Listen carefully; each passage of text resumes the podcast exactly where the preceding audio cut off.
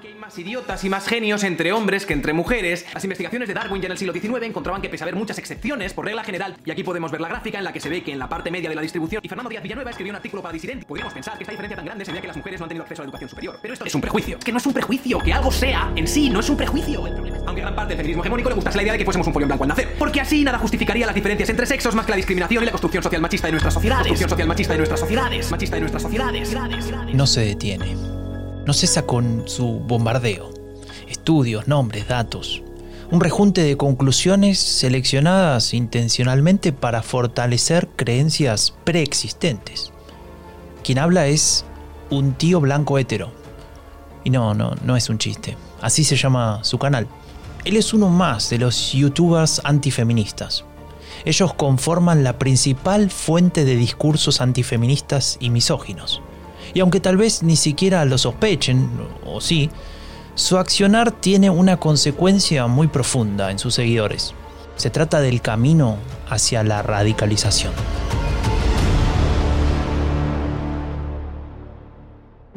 ¿Alguna vez te preguntaste de dónde viene la narrativa de Donald Trump? ¿Escuchaste hablar sobre una supuesta decadencia moral de Occidente?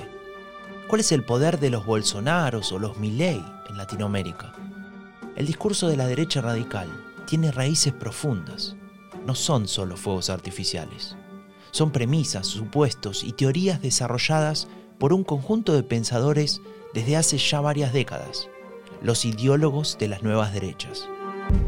Soy Franco de Ledona y te invito a desvelar la genealogía del pensamiento político de las nuevas derechas, una serie especial de Epidemia Ultra sobre los orígenes del discurso de la derecha radical. Una producción de Rombo Podcast y Anfibia Podcast con el apoyo del Laboratorio de Estudios sobre Democracia y Autoritarismos de la Universidad Nacional de San Martín. Hoy presentamos Yo Antifeminista. Estos espacios masculinos digitales sí que pueden entenderse como la puerta hacia entornos de extrema derecha. Estaba chequeando si la grabación con Silvia Díaz Fernández había quedado bien. Pero justamente ese fragmento me deja reflexionando. ¿Es que acaso podemos identificar caminos hacia la radicalización política? Recuerdo haber formulado esa pregunta, es decir, si era posible afirmar que las comunidades antifeministas son una puerta de acceso hacia la ultraderecha, porque había leído sobre los Proud Boys y su profundo antifeminismo en Estados Unidos. ¿Te suenan los Proud Boys, ese grupo ultranacionalista y fascista de extrema derecha? Es una formación que, entre otras cosas, defiende el supremacismo blanco. Y también en ese grupo se promueven los estereotipos de género.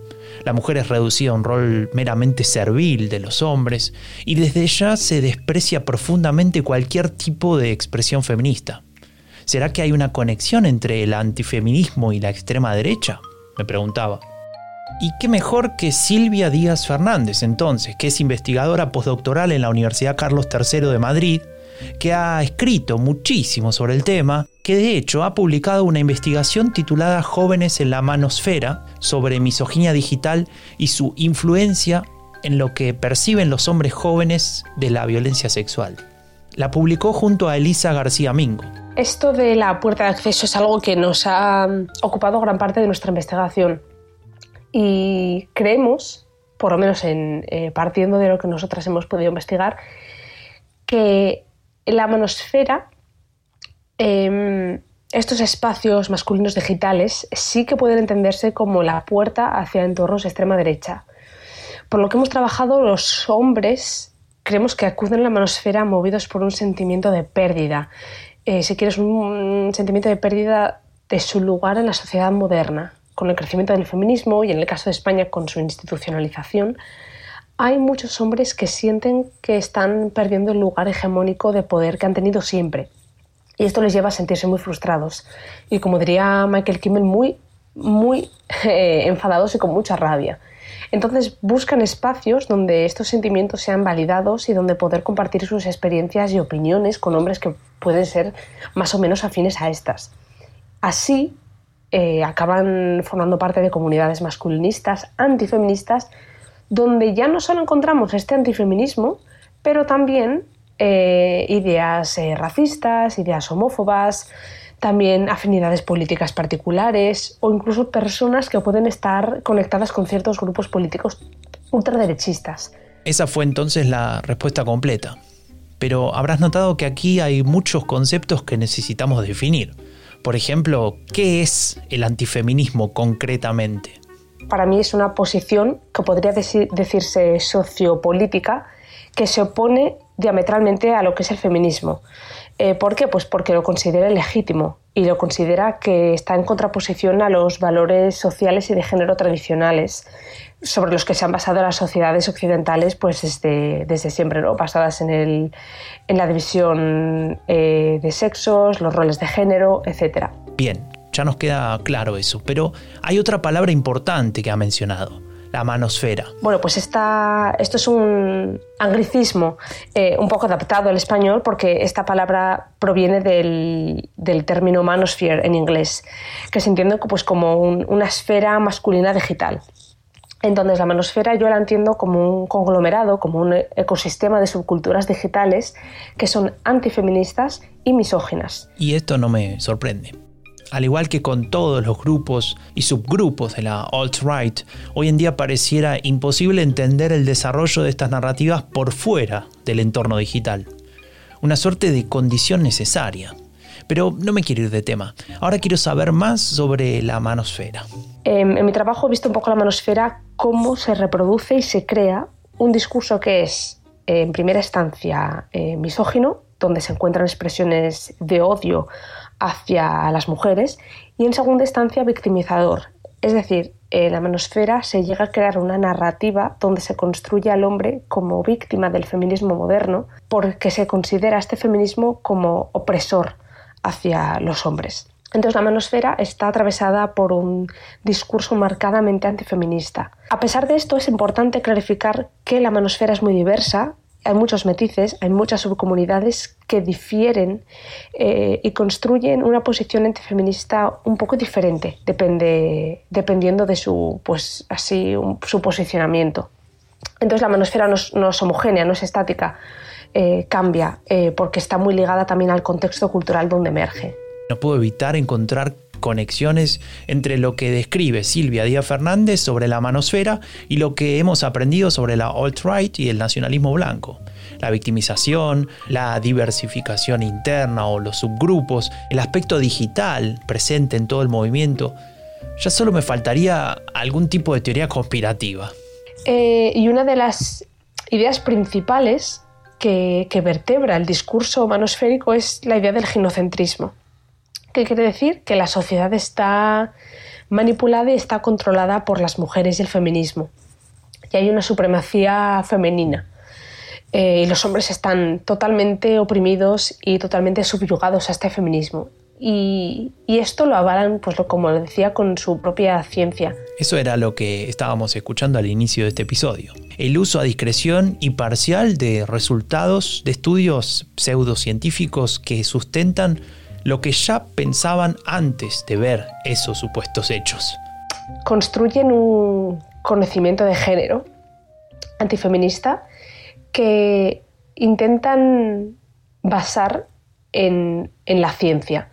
Tienen sus propios em, estudios pseudocientíficos, pero publicados en diferentes revistas más o menos académicas, de más, bueno, de muy poco rigor, que apoyan sus, eh, su, ideología, sus ideas. Y esto, pues, llevado a un público joven, o no tan joven, pero altamente impresionable, cuando encuentran que la ciencia apoya ciertas ideas eh, y esto lleva a una deslegitimización del feminismo, pues resulta muy difícil de combatir, porque sacan su, su ciencia. No es que esto está avalado por la ciencia, esto es así y no puedo evitar preguntarme cómo hacen para enfrentarse a los resultados de estudios que contradicen lo que piensan.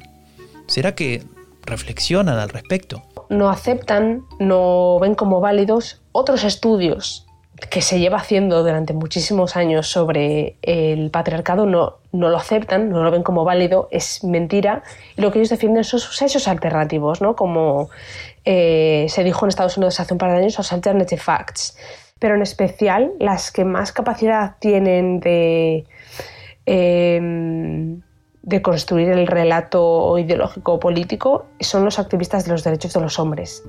¿Los, los activistas de qué? Pues hubo muchos hombres que dijeron, coño, que a nosotros también nos pasan cosas, ¿sabes? Que a lo mejor tú te tienes que quedar todo el día limpiando en la casa, pero el que se va a la guerra soy yo. Aquí igualdad poca, ¿no? Este youtuber habla de los activistas por los derechos de los hombres, en tono irónico y, apelando, como decíamos antes, a datos sueltos sin ningún tipo de contextualización ni referencia de fuentes. Pues mira, ¿quieres saber qué problemas tienen los hombres? Lo primero es que sus problemas están mucho más invisibilizados. De hecho, para buscar problemas de los hombres en Google tienes que sufrir una pequeña odisea porque si pones problemas de hombres te acaban apareciendo problemas de mujeres. La mayor parte de asesinatos son a hombres, no son a mujeres. La custodia de los niños casi siempre se la queda a la mujer. Tratemos de ordenar un poco este embrollo. Este grupo de activistas está formado en gran parte por hombres que vivieron experiencias que perciben como discriminatorias. Pero mejor voy a revisar el estudio de Díaz Fernández y García Mingo sobre la misoginia digital para conocer más sobre esto. Consideran que la denuncia de mujeres por violencia o violación son falsas, eh, se presume al hombre culpable, se banaliza la violencia contra la mujer, se la considera una ficción. Ah, acá está. Esto se vincula al ginocentrismo, que según su filosofía, estructura la sociedad y la dominación cultural que ejerce el feminismo. La voz de las mujeres se amplifica en detrimento de los hombres. De esta forma, los activistas por los derechos de los hombres construyen a los hombres como las verdaderas víctimas del feminismo y sus políticas. Cierro el archivo. Necesito una pausa de teorías conspirativas. Me voy a ver un video de YouTube para desconectar un poco. Lástima, siempre salen estas publicidades antes. Puede sorprenderte, pero la mejor manera de conocer mujeres de calidad ha estado delante de tus narices toda tu vida. Y sabes cómo hacerlo bien. ¿Mujeres de calidad? ¿Qué? No, no, no me digas que. No me digas que este es un gurú de la seducción. Pero si esto lo vi hace un rato en el estudio de Silvia. A ver, escroleo un poco, vuelvo, capítulo 5. Resultados de la etnografía digital activistas de los derechos de los hombres, hombres que siguen su propio camino, comunidad incel, youtubers antifeministas, gurú de la seducción. Acá están. Esto es interesante, escucha. El objetivo real de los gurúes de la seducción y sus comunidades no es seducir y encontrar una pareja, sino reforzar la hombría y la virilidad frente a otros hombres a través de la conquista permanente. Bueno, ahora sí, voy a hacer una pausa. Necesito recargar energía antes de escuchar una palabra más sobre la manosfera.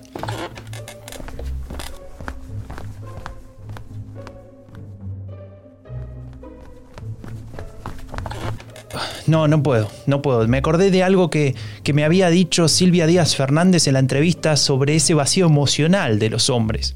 Pues creo que las redes sociales, entendiéndolas como pueden ser el Twitter, como puede ser grupos cerrados de Facebook, incluso cada vez más que nunca Telegram, o plataformas más mayoritarias como puede ser Reddit, o espacios de gaming, eh, son un espacio al que los hombres acuden para cubrir su vacío emocional y sus necesidades afectivas eh, al compartir su frustración y su rabia con otros hombres.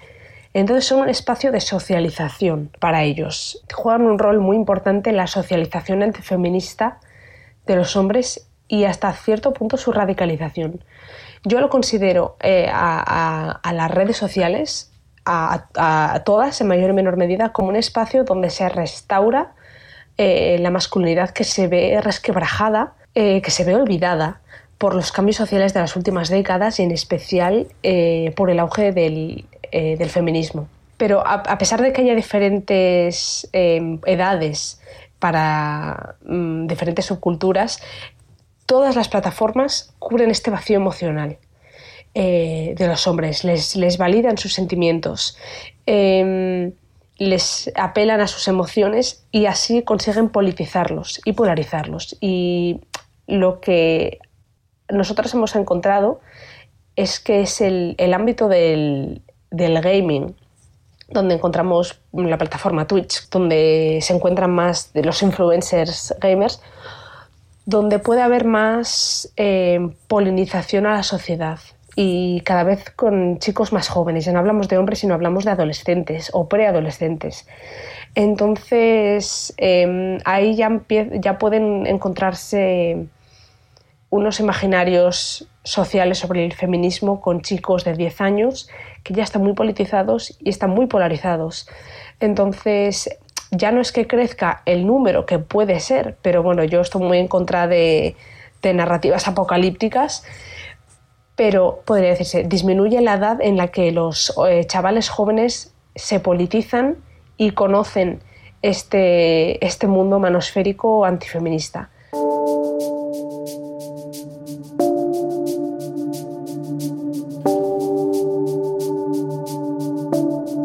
Recordando un poco los conceptos que hemos trabajado en los episodios anteriores, me viene a la mente ese rechazo contra el igualitarismo. Esa idea en la Revolución Conservadora o posteriormente en la Nouvelle Droite de que la igualdad es un error.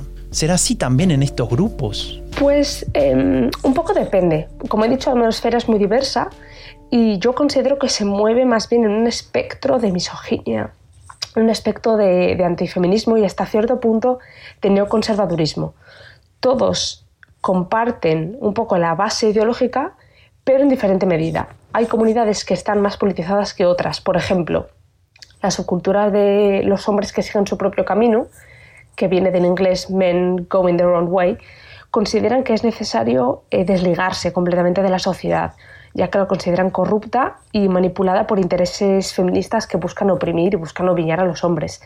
Entonces, aunque tiene motivaciones claramente políticas en su discurso y se alimentan de, teorías provenientes mm, de lo que se conoce como el alt-right, su motivación para organizarse de manera política es mucho más limitada que otros, por ejemplo, los activistas por los derechos de los hombres. Aquí encontramos una capacidad organizativa y una proyección política en influencia mucho mayor. Pero a grandes rasgos hay una sobreposición de los valores tradicionales eh, y biologicistas acerca del género, la familia y la sociedad que se comparten eh, por parte de todos los grupos manosféricos y partidos de nueva derecha. Entonces aquí sí que encontramos una sinergia entre estos grupos, em, muchas veces porque tienen un vínculo estrecho. Entonces sí que a grandes rasgos se podría decir que, que comparten eh, esta idea de que el igualitarismo es un error, pero un poco, pues eso depende. Hay que, hay que darse cuenta de esto, de que muchos grupos tienen sus propios eh, matices. ¿Habrá otros elementos a compartir con la alt-right que hemos visto en el episodio anterior? La autora Angela Nagel, que es eh, una de las mayores exponentes en, en, cuanto a la manosfera anglosajona, ella sí que pone de manifiesto la relación entre el paleoconservadurismo y el antifeminismo.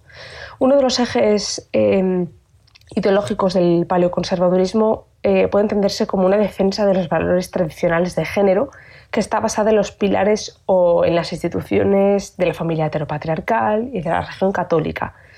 Es, está claro, entonces, para mí, que la conexión entre ambos es lo que posibilita una parte importante del trabajo ideológico del alt-right, eh, conjuntamente como puede ser su ultranacionalismo y su apoyo a la supremacía, a la supremacía blanca. Entonces, para el alt-right, a grandes rasgos, las mujeres se entiende como que tenemos que ser relegadas a un papel secundario en la sociedad. El feminismo moderno nos ha corrompido, nos ha sacado fuera muchas veces ellos entienden a la fuerza de nuestro hábitat natural, que es eh, asumir el rol de cuidadoras y de reproductoras. Es decir, eh, se pretende revertir los roles de género reproduciendo un discurso esencialista y muy biologicista acerca de lo que se supone que es ser y lo que debe ser una mujer y un hombre.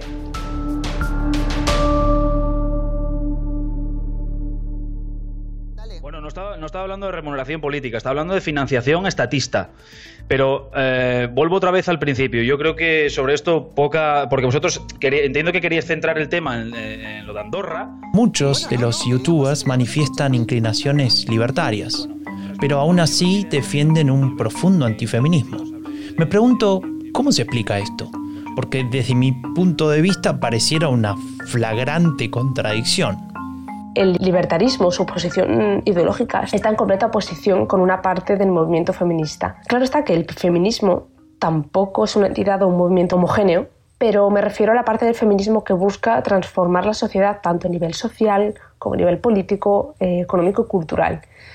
Y un poco pensando en esta pregunta, se me viene a la cabeza la, definición de la autora feminista Bell Hooks eh, para referirse a la sociedad moderna americana, aunque bueno, yo creo que se puede extrapolar un montón de contextos eh, culturales.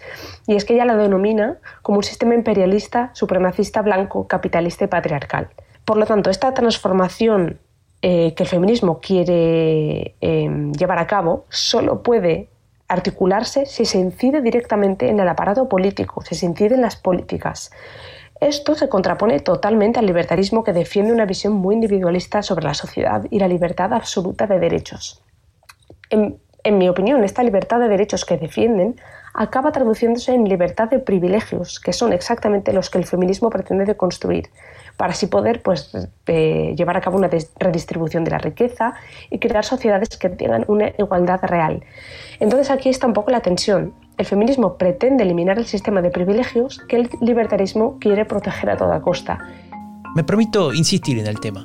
Pareciera que coinciden los intereses de posiciones políticas que en sus principios ideológicos deberían ser opuestas. Este, digamos, enigma político ya se lo habían planteado los autores del libro The International Alt-Right. Ellos se preguntaban cómo entender la conexión entre el libertarianismo y los sectores más conservadores de la alt-right. Y su conclusión era que la conciencia y la motivación para trabajar a la par no estaba dada en el plano ideológico, sino en los fines, es decir, en aquellas cosas que consideraban negativas o perjudiciales y que había que cambiar o cuestiones que había que proteger. Por razones diversas, claro, pero coincidiendo en esa necesidad de actuar. Que sí, yo creo que se están dando unas sinergias porque mm, lo que les interesa, en mi opinión, es proteger todo el sistema de privilegios sobre los que se funda, mm, me da miedo decir toda, pero sino gran parte de la derecha eh, tanto la derecha moderada como la ultraderecha. Em, entonces yo creo que, el, libertarianismo y la ultraderecha se comparten mucho este marco de visión de la libertad, que viene a ser lo que yo decía mm, para mí, eh, los privilegios. Em, entonces, claro, cualquier medida que se vaya a implementar de corrección de desigualdad no la ven como algo, como algo bueno, sino como un ataque directamente hacia ellos.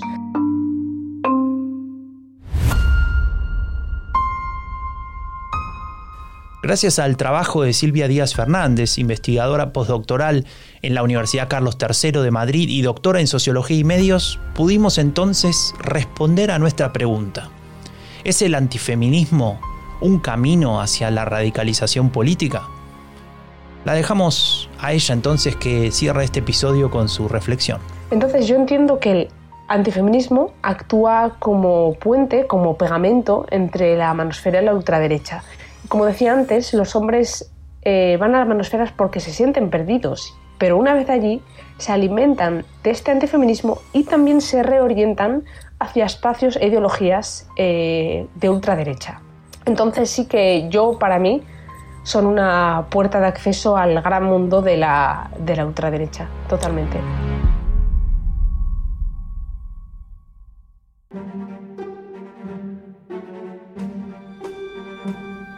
Soy Franco de Ledone y esto fue Genealogía del Pensamiento Político de las Nuevas Derechas, una serie especial de Epidemia Ultra sobre los orígenes del discurso de la derecha radical una producción de Rombo Podcast y Anfibia Podcast con el apoyo del Laboratorio de Estudios sobre Democracia y Autoritarismos de la Universidad Nacional de San Martín.